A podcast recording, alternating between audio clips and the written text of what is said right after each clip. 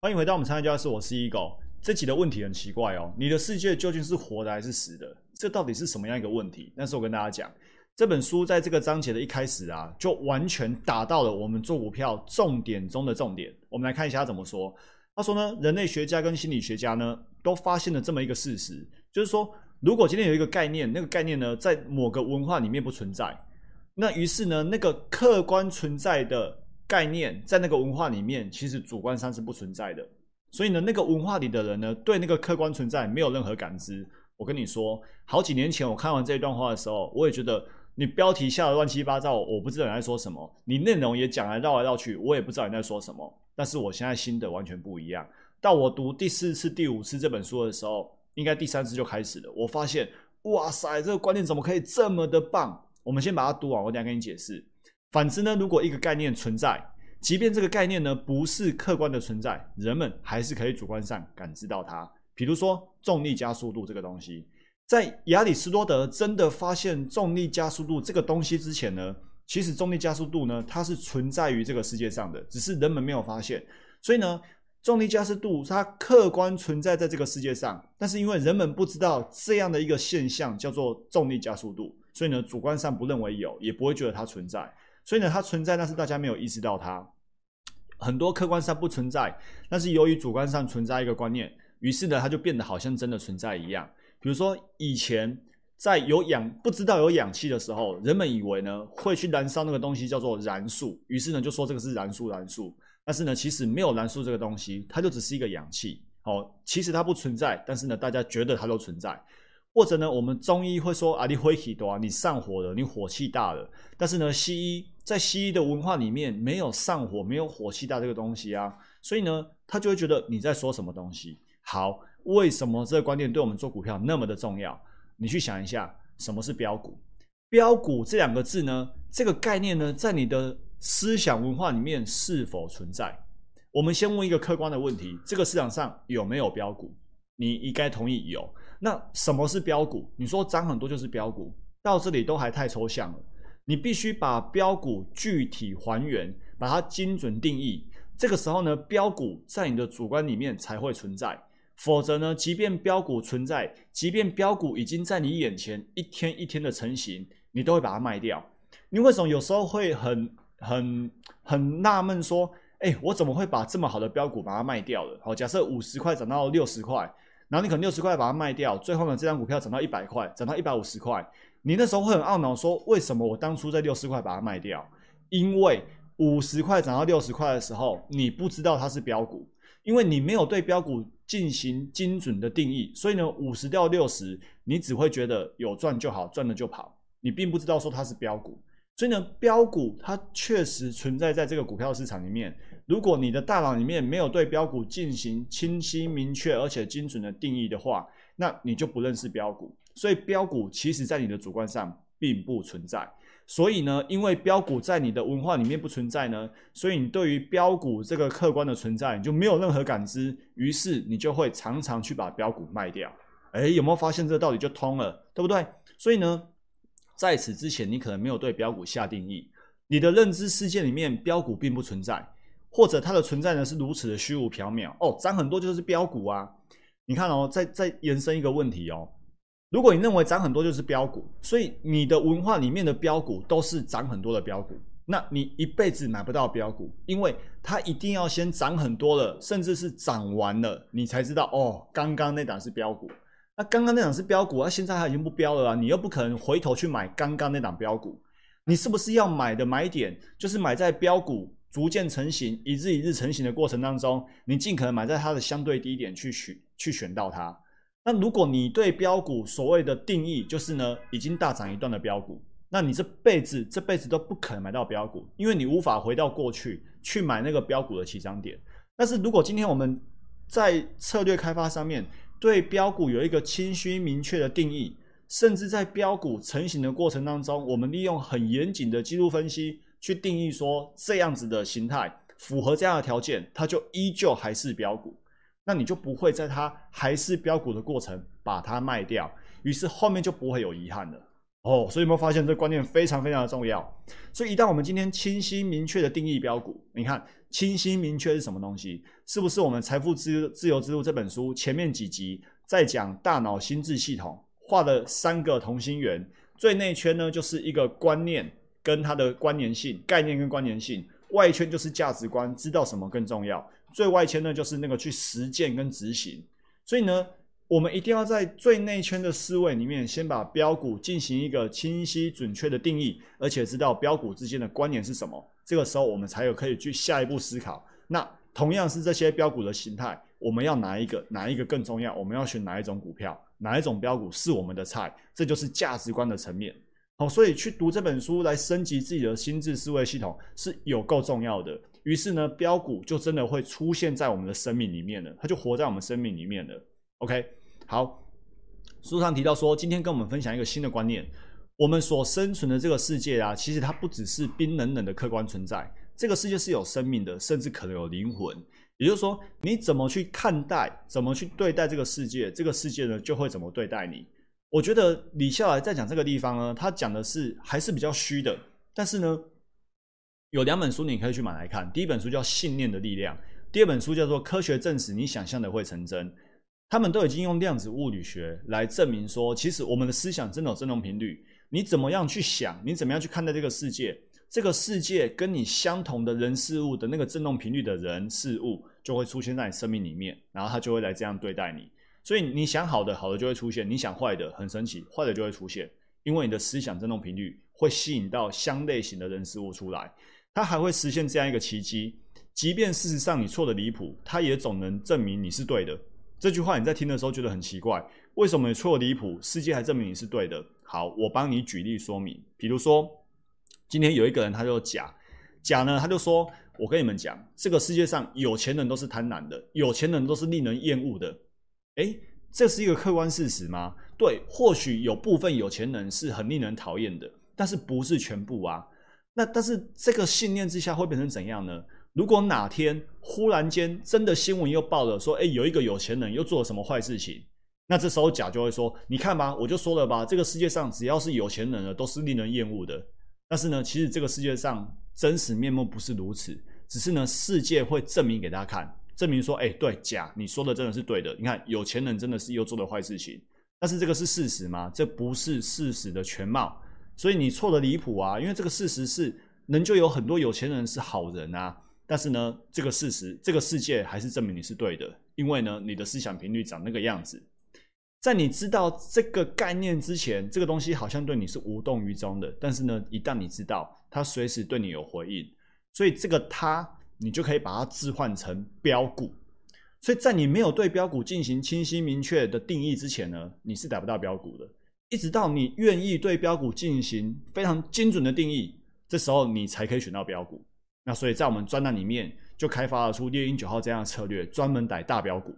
我们对大大标股的起涨点，它的左边过去要套牢多久，起涨你要怎么处理？过程当中呢，没有跌破多少不卖，没有跌破多少依旧认为它是有效的标股。这就是我们策略对标股的定义。于是呢，我们可以逮到一档又一档的标股。如果不是的话，我们就只会小赔。诶，这就是因为我们有这样的思想文化，然后才来做股票。所以这个东西变得无比的重要。书上提到说，他们那个年代呢，很多人都是会想要出国去赚钱，大家都走同一条路，坐同一艘船到同一个国家、同一个城市。同一条路呢，有两个朋友，两个朋友一样都是出国，然后呢做这些工作。结果呢遇到他们之后呢，发现其中一个是好人，然后他回来分享的时候，你就发现哦，他这一路上呢遇到好多好事情。然后同一条路的另外一位朋友呢，他是一个没那么 OK 的人，你就会发现他怎么沿路上遇到的全部都是坏事情。那明明两个人都是坐同一艘船，走同一条路到同一个城市，却这样南辕北辙。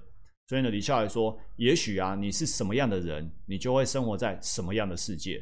所以，我们这个成长交易式专栏，我们聚集的这些磁场相同的人聚在一起，那我们的世界看到就是这样。那有另外一群人，他们的思想、他们的哲学跟我们不一样，那他们就聚在那边，所以我们就要思考说，我们自己要成为怎样的人。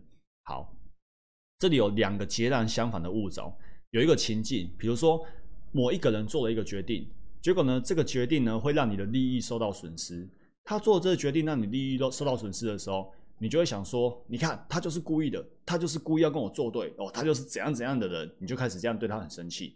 你下来说呢，当我们的利益受到损失的时候呢，几乎每个人都会很自然的这样想，想说他一定是故意的，他就是要跟我作对。但是呢，事实有可能不是如此，有可能他不是故意的。我们回想一下，我们自己是否也曾经不小心做出了伤害他人利益的决定？那我们当发现自己伤害到别人利益的时候，其实我们会内疚，因为我们不是故意的。那有没有可能这个朋友这一次伤害到我们，他也不是故意的？他就跟我们有时候不小心伤害到别人一样，他也不小心伤害到了我们的。所以，一个比较合理的反应，你可以告诉对方说：“哎，我的利益哈，因为你这样，我受到了怎样的损失？然后我不夸大这个损失，我也不隐瞒这个损失，我如实的告诉你。你也可以告诉对方说：其实啊，我有时候也会不小心伤害到别人的利益。但你这样跟他讲之后，如果下一次对方还是做出那个决定，还是故意伤害到你的利益。” OK，那你知道有可能这个人就故意是冲着我来的，那这时候你就验证了哦，这个人真的是那样的人。但是也有可能不是，他会设法去调整。所以这时候就变成两个物种，第一种物种就是不管三七二十一，反正只要你伤害我的利益，你就一定是怎样怎样的人。但是呢，第二种物种乙物种，他就会先明白说对方可能不是故意的，然后呢跟他讲。然后经过这样一来一回测试以及观察下一次的时候，你就可以清楚知道说，好，我现在认得你了。所以有时候我会这样哦，我会给你一次两次的一个机会成本来认识你这个朋友。或许你第一次不是故意的，但是如果你第二次、第三次还是这样，要么你真的很笨，我就知道你这个朋友有个笨的；要么就是你这个朋友是很坏心的，是不 OK 的朋友，那我就知道要距离你越远越好。我们永远不会在第一次就给一个朋友判了死刑。或者就认定他一定怎样？或许他在他的立场真的有一些苦衷之类的。所以李笑来说，甲根本看不到乙的世界，乙却可以感知甲乙两人的微妙差异。所以呢，我们都要成为那个乙，而不是呢甲自然而然就认为说啊，你一定是怎样，你一定是怎样。哦，很有可能对方是有苦衷，或者是他是无心之过。好，那在。财富自由之路的这一篇章节里面呢，提到自证预言，然后书上提到说，他李笑来有另外一本书叫做《把时间当作朋友》。这本书里面呢，针对自证预言呢，有比较多的阐述。于是呢，我就去把这一本书关于自证预言的这一部分，把它载入进来到我们这个心智图里面。所以呢，我们来看一下李笑来他怎么谈自证预言。他说呢，如果人们相信某件事情会发生，好，即便这个事情呢，本来不一定会发生。但是人们相信它会发生哦，那这件事情呢，最终还真的会发生。他在书上举了一个例子，比如说银行挤兑，本来一间运作正常的银行，然后呢，不知道为什么忽然出现了这个银行要倒闭的流言，然后这流言呢就被传开了，于是呢大家信以为真。那当大家都有那种恐慌，觉得银行要倒闭要干嘛？要赶快把钱领出来啊！然后看到很多人领钱出来，所以这恐慌蔓延。恐慌蔓延之后呢，更多的人都赶快就要去把存款领出来，然后又导致更多更多的人冲进去都要领存款，结果呢，挤兑真的发生了，结果呢，银行还真的倒闭了，一切就来自于一个传言。其实我们台湾之前那个卫生纸之乱也是这样啊，但是这个是被设计的，就是呢，卫生纸厂商呢就刻意去说什么，呃，卫生纸的纸纸的原纸吧，哈，然后呢，成本加提高，所以卫生纸接下来会变贵。然后导致呢，全全台所有的卖场的卫生纸呢都被下架，都被买光了。后来才发现，原来这是有心人士放出来的假消息。你可以上网查，公平会还要去裁处这件事情。所以这就是一种自证预言，好，就是本来不会发生哦，但是因为人们相信它会发生，结果呢，它还真的发生。好，那我为你补充另外一个故事，应该说另外一个逻辑道理呀。我们的人性啊，天生是自恋的。我们天生都想要证明自己是对的，这无可厚非。每个人都希望自己是对的。比如说呢，今天我花了什么？我花了一些钱买了一个 A 牌子的车子。好，不要说我了，说有一个人呢，哈，有一个人买了 A 牌子的车子，他就会想要证明自己这个钱花的对，因为他花了钱嘛。所以呢，首先他会自以为满街上都是 A 牌的车子。很可能事实上没有，可能走了一百台才见才见到两台而已。然后他就跟你说：“你看又看到了，你看又看到了，你看很多人都买吧。”那事实上并没有。好，这是第一种版本。第二种版本呢，他会认同说：“哎，对，路上真的没有半台 A 车子。哦，为什么？因为我眼光最好，他们眼光都不好。你看怎么说都对。刚刚刚刚是不是提到说，即便即便你是错的，即便你是错的离谱，但是呢，这个世界还是可以证明你是对的哦。即便这个市场上真的没有人要买 A 牌的车子，诶，但是你还是可以觉得说，因为为什么？因为我眼光好啊，大家眼光不好啊，所以我还是很厉害啊。哦，所以错的离谱还是可以证明自己是对的。哦，好，再来就是呢，于是呢，他会产生自恋感，然后呢，因为他买了 A 牌的车子，他就会有更强的自恋感，他就会更倾向于去找自己预言过的东西或者花钱过的东西。当这个钱花的越多，会越相信。我现在突然想到一个例子，比如说，我记得之前有一个新闻。一个仿冒的 FBI 男生，然后呢骗了一个女博士生，跟他说呢我是真心爱你的，骗台湾的女博士生哦，然后女博士生呢就就转账了很多钱给这个骗子 FBI，然后一直到好像真的要见面还是警察那个揭露的时候，这个博士生还还在帮那个 FBI 假 FBI 说话，说他是真心爱我的，然后这是真爱等等的。为什么？因为他钱已经花好多了，他已经很相信这是一场真爱，因为他钱已经陷进去了哦，所以这是一个比较负面的一个心理学的结果。那我们要知道这背后的原理是这个样子。我再为您举一个例子，比如说爸妈对小孩的教育。假设今天一个客观事实就是呢，小孩这一次的考试呢考差了，比如说他本来都一百分，这次考八十分，那爸妈通常会怎么做？你看，你就是分心，你有够容易分心的。你每次都分心，你看你这次又分心了。好，骂完了，下一次考试，然后可能还是没有考好。然后呢，爸妈就说：“你看，我就说了吧，你就是一个分心的孩子。”于是呢，于是这个孩子呢就每次都分心。为什么？因为爸妈对我自证预言，说我是个分心的孩子。之前催眠课的时候，我的老师也说过，爸妈对孩子可以是一种恩宠，也可以是一种诅咒。你诅咒他就是分心，他就真的被你自身预言，他就是一个分心的孩子。所以，我们如何，我们可以怎么做比较好？哦，我提供一个参考，当然这或许不是最好的或最正确的，我们大家可以集思广益。比如说呢，这次孩子成绩考回来，你可以跟他说：“哎，你这次成绩是八十分，注意，成绩是八十分叫做事实。你这次考得很烂叫做观点，所以我们去陈述事实，不要陈述观点。”我并没有说你这次考不好，我说你这次考八十分，然后仔细一看，其实你还是很多地方做得很好诶。为什么？因为考八十分虽然有二十分考差了，但是他八十分考得很好啊。所以你说这句话没有错啊。你虽然考八十分，但是其实你这些地方做得很好。那至于那二十分呢没有考好呢，我们来研究一下这些细节。我们看一下，我们可以如何让自己呢读书的时候更专注，考试的时候更细心。你看，更专注、更细心，孩子听到什么词汇，专注、细心。但是呢，刚刚那个爸妈说什么，我就说了吧，你就容易分心吧。跟你说每次要检查，你就是分心，太容易分心了吧？那怎么听都是分析，搞到最后，他就真的成为一个分心的孩子了。OK，好，我们为这一篇做个结论。李笑来在书上说呢，于是我为你做一个重要的预测：活在未来的人一定比活在当下的人拥有更多的财富。真正的安全感其实来自于对未来的清楚思考，而不是来自像是房子、车子、证书、存款这种别人眼里实实在在的东西。这句话其实很有道理哦。我们说知止而后有定，知止，你知道自己的未来的停损点在哪里，那你心里就会很安定。安定就是那个安全感。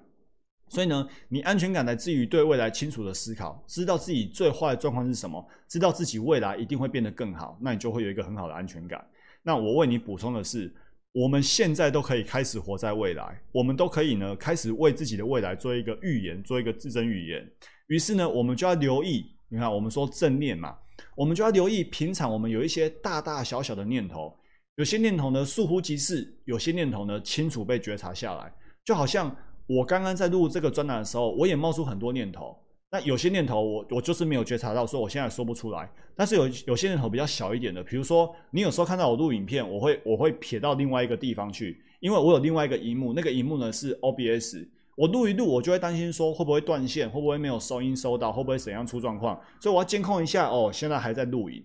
那为什么我会监控过去？因为我跟你讲话讲到一半，我的念头冒出来，现在有没有正确的收音，有没有正确的录制？如果没有，影片就白录了。所以。我们生活当中随时有很多大小的念头。你看，我现在看那边哦，现在是这个时间。如果等一下有一个约要要去赴约，要去开会，那我会不会录太久？所以我边录我也边想说，等一下开会。你看这个瞬间一下子很多念头，那这这两个念头是有被我觉察到，我说得出来的。更多时候是没有觉察到的念头，但是那个念头呢，还是会驱动我们去做一些事情或者不做一些事情。所以呢，推广正念觉察念头就变得很重要，因为你想要改变行为，要先从念头觉察开始。所以我们要留意说，我们在念头里面呢，都给我们自己或者对我们身边的亲友朋友，我们都对他人预言了什么事情。那去觉察这些念头的预言是好的还不好的？这些东西呢，会让我们未来变得更好吗？如果可以，继续保持；如果不行，改变念头。所以呢，我们现在就可以把自己的世界呢，把它活起来。好，然后呢？老室友都知道，我们曾经说过公开自证预言。你看，我刚刚看了一下，二十分钟了。公开自证预言的威力就是，当你今天在心里面对自己小小的 murmur，那这个预言的威力呢，就是小小的威力。如果你对这个世界公开自证预言，你在专栏留言区说“我就是谁，我要成为怎样的人”，我跟你讲，这件事情呢，大大的效果。为什么大大的效果？因为我们都丢不起这个脸。你公开讲了又没做到，人都是自恋的，你丢不起这个脸，于是呢，你就很强的驱动力去把它完成。这个是心理学的一个呃附加价值吧。题外话，关于股票啊，所以我们不要公开去跟人家讲这档股票好或那档股票好。首先，我们承认自己无知，我们不知道哪一档股票会涨。这个不是说我能力不好，是顺势交易者的信念本来就是这个样子。我们就是在未来数数百档、数千档、数万档的股票里面赚赚赔赔、赚多跌少，每一档股票都只是一个过客，都只是一个分母，所以我们不会特别去推荐 A 股票好或 B 股票好。如果你去推荐了这档股票，然后你又不一定正确，对不对？你可能不会正确，然后呢，但是你又公开推荐了，于是你丢不起这个脸，那怎么办？只好呢自己脸皮厚着继续持有。然后你就就跟你说，哎，如果你把它卖掉，你就就说，啊，你不是说这单好吗？你就把它卖掉。所以你你不能卖掉，你卖掉你就丢脸了啊。那这就会影响你很严重的交易心理的障碍，你会停损砍不掉。